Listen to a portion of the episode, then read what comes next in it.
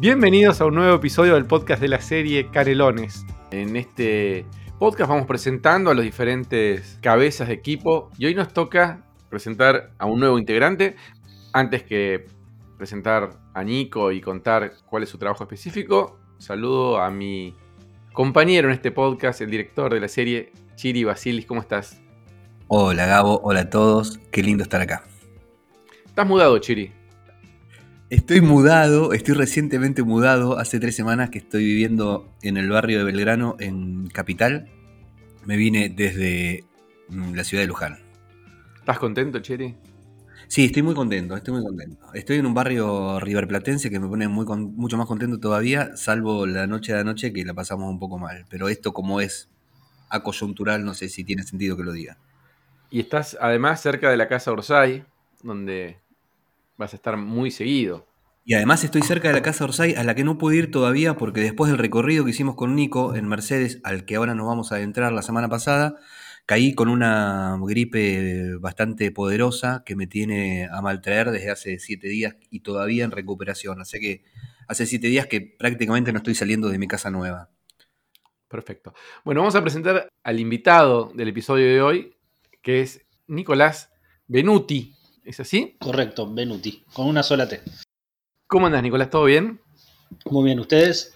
Bien, ¿dónde estás? Yo ahora estoy haciendo oficina en casa, en Villa Ortúzar, cerca de Chiri, cerca del barrio de Belgrano. Ah, perfecto. Excelente. Nicolás es la persona encargada de las locaciones, que es un rol recontra importante en, en lo audiovisual. Algunos ya lo conocerán porque estuvieron viendo el scouting en Instagram que hicieron la semana pasada en Mercedes. Él acompañó ese scouting. Eh, contanos, Nicolás, primero, ¿qué hace un director de locaciones o encargado de locaciones? Bueno, los jefes de locaciones lo que hacemos es, como el nombre lo dice, buscar las locaciones para filmar, pero bueno, eso se coordina, digamos, con, todas las áreas, con dirección, con arte, con producción y en, básicamente lo que hacemos es proponer locaciones según las necesidades que, nos dicen para que después entre arte y dirección, digamos, las, las terminen eligiendo. Nosotros proponemos.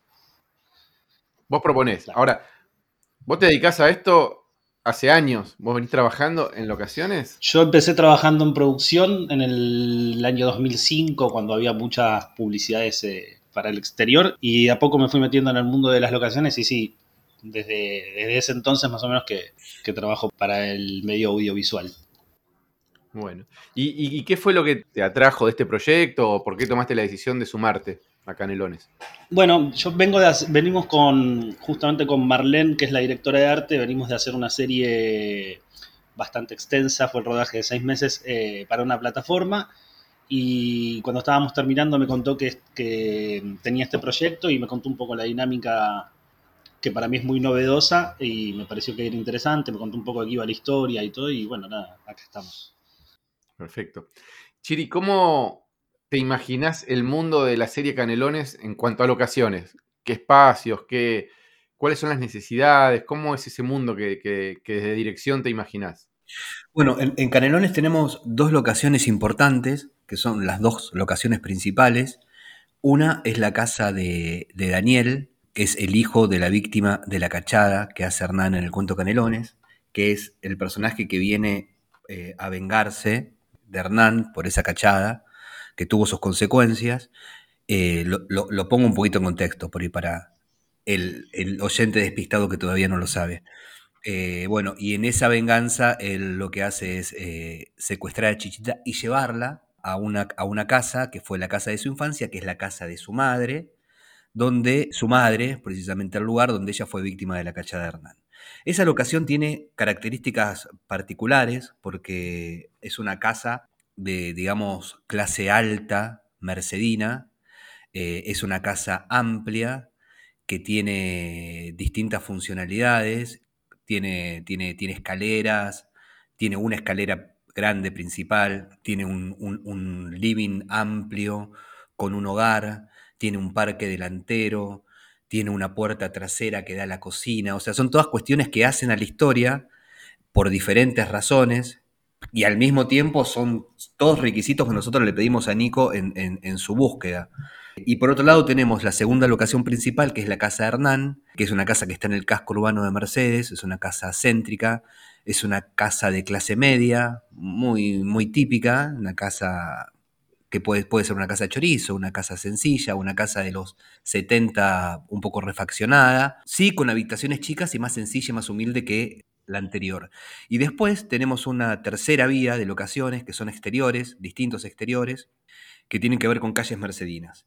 Hay un teatro también donde comienza la historia y hay un par de plazas que son las que estuvimos recorriendo con Nico la semana pasada. Eso en principio sería lo más importante. Después hay pequeñas cositas que ya vamos a ir hablando. Nico, ¿cuál crees que es, en base a lo que pudiste ver el otro día en, en Mercedes y lo que estás escuchando y viendo de esta historia, los principales desafíos que vamos a tener? Los principales desafíos, bueno, como decía Chiri, lo más importante porque transcurre mucho, eh, creo que son encontrar unas casas que nos den esto, tanto la casa de Daniel, que creo que sucede gran parte de la historia ahí, y encontrar una casa, esto, que nos permita como que, podamos explayar la historia, que, podamos filmar la historia en un lugar que, sea como interesante no solo visualmente, ¿no? Digo, porque al, al, tener tantas escenas en un mismo lugar, tiene que ser algo que sea también ameno para mirarlo y que no, que no aburra. Y después está ese... Eh, eh, vamos a tener que grabar muchos exteriores en Mercedes y probablemente haya que empatar algunos exteriores en Buenos Aires o encontrar la forma para combinar que la producción y la artística, lo que necesitemos, puedan convivir en, en este proyecto. ¿no? ¿Qué porcentaje te imaginas? Esto es importante que los socios productores entiendan. Muchas de las escenas se van a hacer en Buenos Aires por una cuestión de costos, porque bajan mucho los costos y no hay que trasladar técnicos, actores, eh, todo un equipo a, Mercedes. Entonces, ¿qué porcentaje te imaginas que va a ser filmado en Mercedes y qué porcentaje en Capital o, o el conurbano? No, todavía no lo tenemos claro, pero bueno, recién la semana pasada que hicimos una primera visita a Mercedes, ahí empezamos un poco a hablar de esto. Y fíjate que nos pasan, siempre pasa un poco lo mismo, pero eh, uno cuando empieza a ver un lugar y dice, che, ¿y esto dónde lo podemos hacer que no sea más cerca para abaratar costos o para que tener menos tiempo de traslado o para no tener tanta hotelería? Y ahí uno empieza a imaginar, dice, bueno, pero estas escenas en las calles, por ejemplo, son de noche, bueno, ¿cómo es la luminaria? ¿En qué lugar puedo buscar más cercano que la luminaria sea parecida, que las calles sean de, estas características, qué es lo que se ve de noche que yo puedo reemplazar y dónde.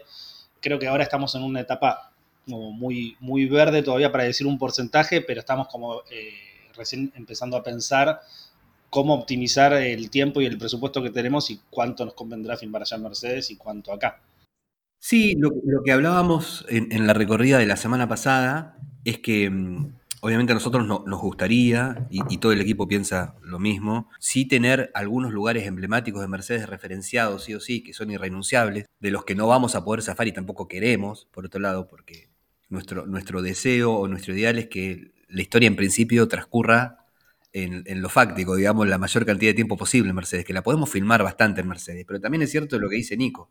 Hay una realidad que después contrasta, hay que contrastarla con, con el deseo, ¿no? Que tiene que ver con el presupuesto, con las necesidades prácticas, con el tiempo que te corre, bueno, con un montón de cuestiones que para que la serie realmente se haga, sea efectiva, hay que considerarlas y tenerlas en cuenta. Hay lugares que van a ser en Mercedes sí o sí y que no vamos a, no, no vamos a, irnos a otro lugar, como por ejemplo el exterior del teatro, la Plaza San Martín, algunas calles específicas, que vamos a hacer, digamos, todo nuestro esfuerzo para que obviamente sucedan ahí. Esto es muy importante, lo que les voy a preguntar es lo siguiente, sabemos que tenemos un presupuesto, aunque parezca importante, es un presupuesto muy acotado para una serie. Cualquier eh, serie audiovisual, por ahí el presupuesto que nosotros tenemos para toda la temporada es un episodio. Eh, eh, en algunos casos es el cachet de uno de los actores por episodio, digamos. Entonces, tenemos un presupuesto acotado en un contexto de una Argentina muy convulsionada también, con muchas características particulares, eh, sanitarias y económicas, digamos, es un contexto complicado y un presupuesto acotado. Vamos a pedirle a los socios productores y a la comunidad que nos ayuden con las locaciones, porque si podemos eh, lograr eh, abaratar costos usando lo que Joaco siempre llama el músculo productivo, siempre lo vamos a hacer. Porque en el fondo, quien invirtió sabe que es plata de él el que, o de ella la que se está ahorrando en un punto. Y hace que el proyecto este, eh, colectivo sea más factible, sea mejor, etc. Lo que nos pasó con otros proyectos audiovisuales que tuvimos es que los socios productores proponen espacios, proponen sus casas, proponen eh, locaciones, eh, que nos mandan fotos ante las búsquedas, etc. Que está buenísimo que suceda eso y muchas veces están muy bien las, las propuestas que nos llegan. El tema, y esto estaría buenísimo, Nico, que vos nos cuentes, es, y también Chiri, ¿qué pasa con esa locación cuando realmente va un equipo técnico a, filmar? Porque digo, no es que vos dejás tu casa y, no pasa nada. ¿Qué cosas debe considerar un socio productor a la hora de proponer su locación o una locación para, para la serie? Bueno, es, una pregunta interesante, ¿no? Porque uno como pensando en un rodaje, a mí me, ha pasado varias veces, ¿no? De, tocar el timbre en una casa y tener que explicarle a una señora por qué le estoy tocando el timbre, porque estoy buscando una casa que de afuera me parece que puede dar con las características de afuera, pero tengo que entrar a ver qué es, si a ella es que le interesa alquilarme la casa y ahí me, veo muchas veces en el lugar de tratar de explicarle a una persona que no tiene nada que ver con un rodaje, cómo es un rodaje y que me entiende cuáles son las dimensiones de lo que implica alquilar una casa para filmar. Nosotros tenemos que pensar que un rodaje, bueno, no sé, llegamos a las 6 de la mañana, somos 50 personas o más, eh, llegamos con camiones, necesitamos ir el día anterior a hacer despeje de, de autos estacionados para que los camiones tengan lugar para estacionar. Perdón, para que entiendan, no es que llegan uno o dos camiones, llegan seis camiones. Seis camiones, un motorhome, un generador eh, que hace ruido, que es lo que nos permite enchufar las cosas que necesitamos enchufar para iluminar y, tener todo lo que necesitemos. Tenemos que tener un lugar para armar el catering, tenemos que tener lugar para poner los monitores donde se tenga que sentar el director para mirar la escena. O sea, muchas veces nosotros decimos, bueno, tenemos que filmar una habitación. Bueno, la habitación tiene que tener una dimensión mínima de tantos metros para que podamos tener profundidad de campo, la cámara pueda hacer foco, podamos entrar para iluminar. Entonces, lo que en el colectivo imaginario una habitación de, es una habitación de 2x2, nosotros quizás necesitamos una habitación de 4x4 y achicarla de alguna manera. Y después, nada, todo lo que está atrás que no se ve, en algún lugar tiene que estar. Si se filma más de un día, muchas veces necesitamos poder dejar las cosas como, digamos, el campamento armado para el otro día llegar y no tener que armar todo desde cero antes de ir a filmar, arte tiene que ir a hacer como una ambientación, a mover los muebles, pintar, empapelar, eh, guardar, poner, a veces es casi como una mudanza. Este, y después de filmar lo mismo, ¿no? Si arte pintó una pared, después hay que volverla a pintar de, del, color en el que estaba, o empapelar, o lo que sea, siempre todas las cosas que hacemos con la autorización del dueño de la casa.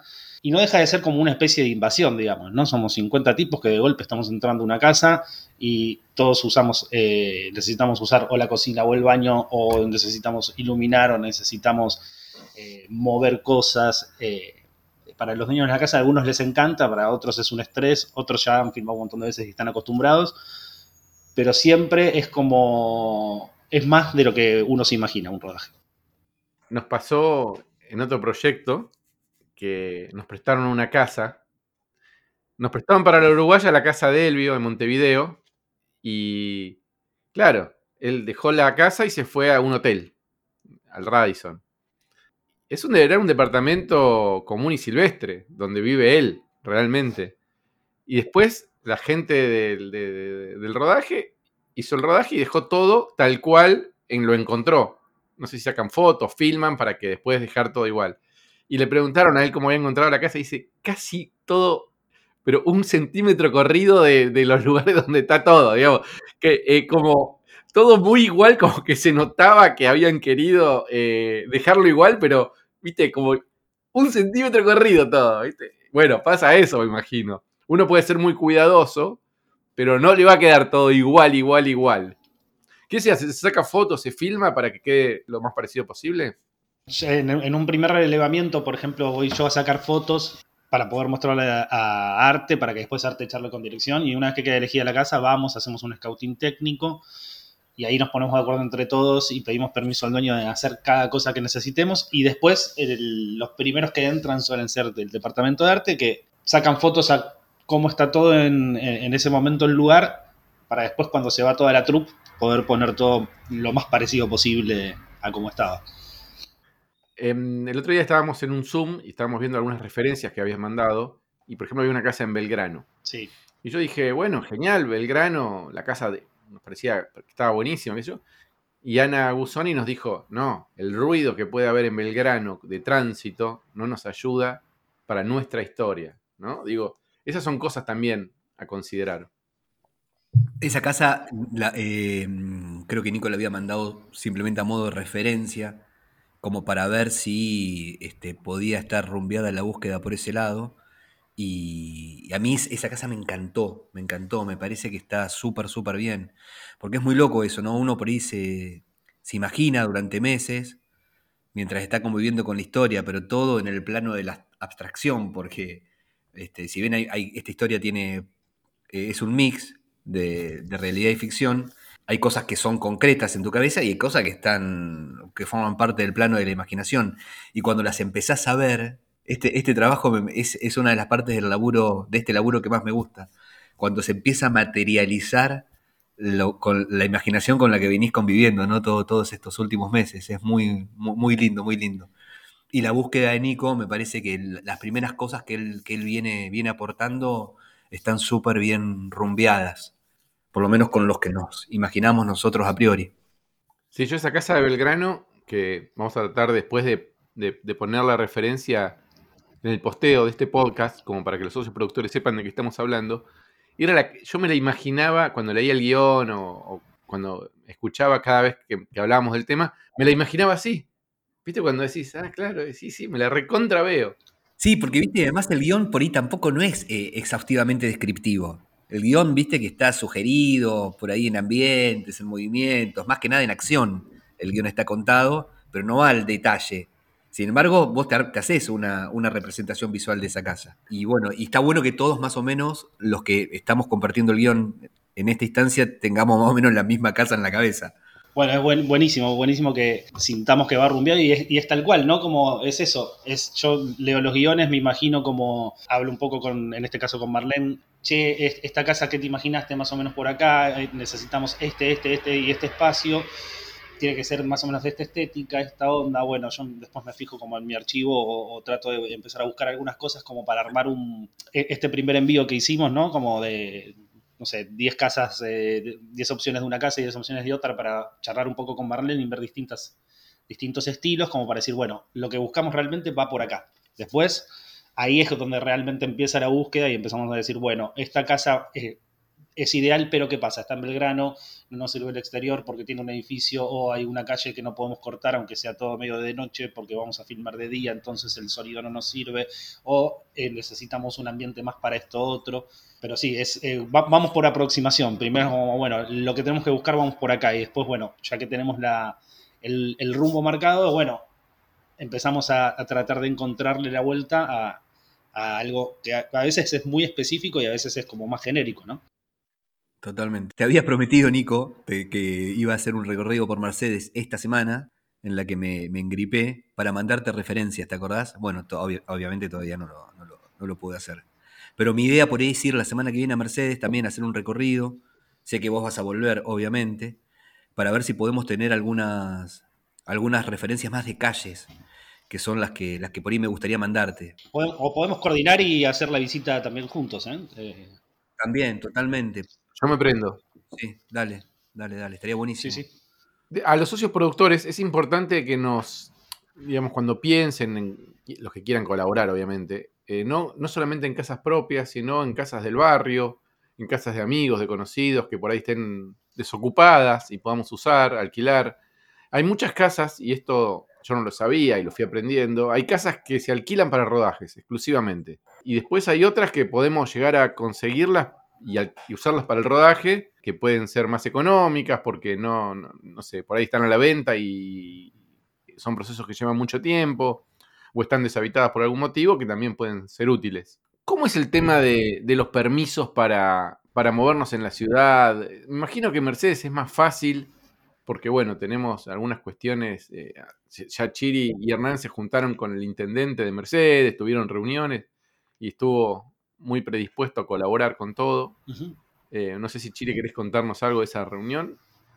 No, simplemente que sí, eh, Juan Eustarros, el, intendente de Mercedes, a quien conocemos desde hace bastante tiempo, Sí, siempre nos abrió las puertas de la ciudad de manera muy generosa.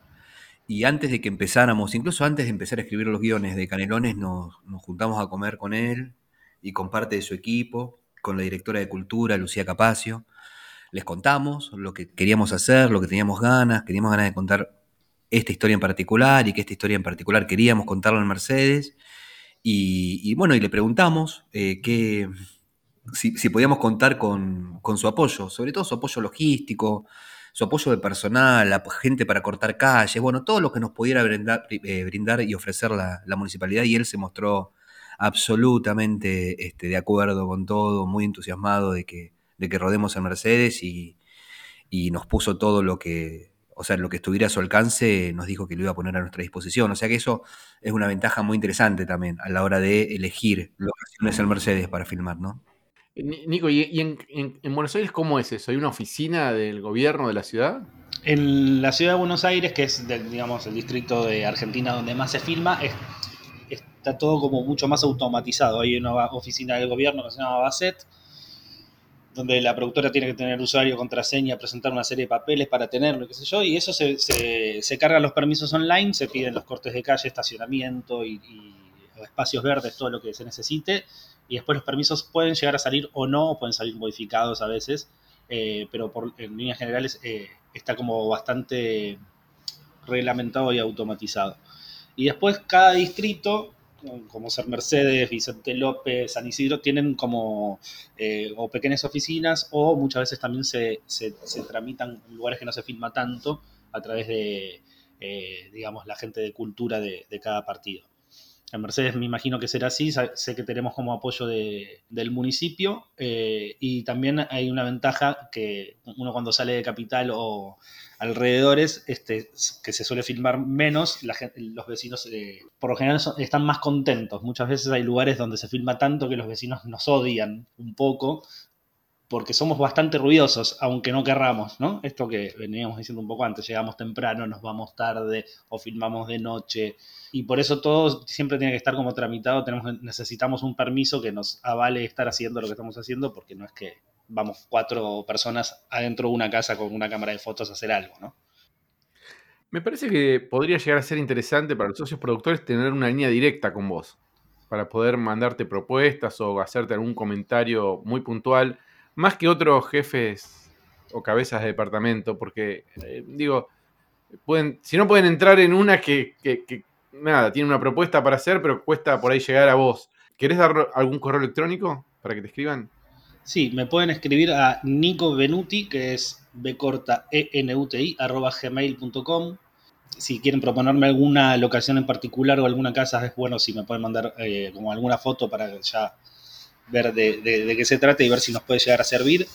Y de hecho creo que vamos a armar, eh, el otro día hablábamos con Vane, creo que vamos a armar como un, ahora que tenemos como el rumbo más eh, claro, como una carpeta de lo que necesitamos con, referencias para que se entienda qué es lo que estamos buscando también. Exacto, claro, hay que mandar un, tutorial, digamos, o antes de que el socio productor empiece a mandar eh, posibles locaciones, eh, nosotros tendríamos que elaborar una especie de tutorial con los, requisitos, las condiciones, lo que estamos buscando, todo puntualmente, también como para apuntar mejor a la búsqueda, como para dar mejor con el dardo ¿no? que vamos a tirar y para, incluso también para ahorrarle un poco de trabajo a Nico, ¿no? que no tenga que mirar 200 millones de cosas, sino para que la búsqueda sea más puntualizada. Perfecto. Bueno, entonces le pedimos a los socios productores que esperen ese, tutorial antes de bombardearlo a mails y, después eh, va a ser de gran ayuda todo lo que, lo que nos puedan aportar. Este, o ideas, ideas que no, no, no, tengamos, no, no, tengamos en la cabeza en este momento. Viste, son 5.000 personas en todo el mundo que están haciendo, que estamos haciendo este proyecto. Y a veces una idea que viene de otro lado puede darnos alguna idea nueva que, que nos sume. Sí, por ejemplo, por ejemplo, nos pasó, pongo, pongo un, pequeño ejemplo, nos pasó, nosotros en el guion tenemos eh, la Plaza San Martín por un lado, que está al inicio de la historia, y después tenemos como segunda locación otra plaza que es la Plaza San Luis. La fuimos a ver la semana pasada a la Plaza, la plaza San Luis y nos encontramos con una plaza en proceso de mm, restauración. Primero que no es la Plaza San Luis que yo recordaba que era, porque hay un, sector de juegos completamente diferente, nuevo, está buenísimo, pero no tiene nada que ver con lo que era la Plaza San Luis en, nuestra adolescencia, digamos. Eh, y, por otro lado también está toda removida, están las baldosas removidas, o sea, sabemos que esa locación no la vamos a poder usar. Y en ese momento, estando ahí, también nos dimos cuenta que por un lado, Plaza y Plaza, Plaza San Luis, Plaza San Martín, es como que un poco se podrían llegar a confundir las dos plazas, o sea, para el que no es de Mercedes y de repente ve a los personajes en una plaza y después lo ve en otra, a no ser que lo digas verbalmente, no sabes dónde están ubicados, en qué plaza. Pueden ser la misma plaza, no, no, no, no es muy claro. Entonces dijimos, bueno, por ahí reemplacemos la Plaza San Luis con algún otro rincón emblemático de la ciudad. Eh, entonces por ahí también la búsqueda del socio productor puede estar un poco, si bien nosotros obviamente tenemos alguna idea, porque somos de ahí, eh, el socio productor también nos puede ayudar, decir, che, esta esquina está buenísima para que acá Chiri y Hernán se pongan a charlar de lo que tienen que charlar en esa escena, o este otro lugar, o esta calle. Eh, también ese tipo de ayudas le vamos a pedir seguramente. Perfecto, perfecto. Bueno, me parece que fue clarísimo, fue muy contundente. vamos a, a, presentarle a los socios productores las búsquedas que estamos haciendo cuando las tengamos y los requisitos para que nos puedan ayudar. Eh, no sé si quieren agregar algo más. No, no, me parece que esto que decía Chiri es eh, como, si bien es bastante anecdótico, es algo que pasa un montón. Uno cuando tiene un espacio en la cabeza, eh, a veces el recuerdo es una cosa y cuando uno lo va a ver es otra o está cambiado eh, y bueno, lo mismo pasa con, espacios que uno se imagina para filmar, ¿no? Como, ah, esta casa está buenísima y después cuando la, vamos a ver realmente decimos, es chica, nos pasa que no nos funciona porque la distribución es distinta. Eh, esas cosas eh, que, son casi constantes este, nos pasan con distintos lugares siempre en cada proyecto, eh, también hace que la, búsqueda de las locaciones sea como algo que está vivo, ¿viste? Como algo que se mueve todo el tiempo y que no es siempre una casa que puede servir para un proyecto, puede no servir para otro y esas cosas que, que, hacen que la búsqueda sea como siempre algo diferente, ¿no? También. Excelente. Este, y bueno, estoy muy, muy contento y muy entusiasmado con este, con este proceso que estamos iniciando ahora, que es la búsqueda de locaciones, que es como empezar, como decía antes, como empezar a ponerle cuerpo a la historia, como es la primera instancia de empezar a ponerle cuerpo a los actores, obviamente es una, los que van a corporizar los, a los personajes, a los muñequitos de la historia, eh, y después, bueno, los escenarios, ¿no? Otro, otro proceso importante, así que súper contento. Muchas gracias a los dos. A los socios productores, solamente decirles hasta la próxima.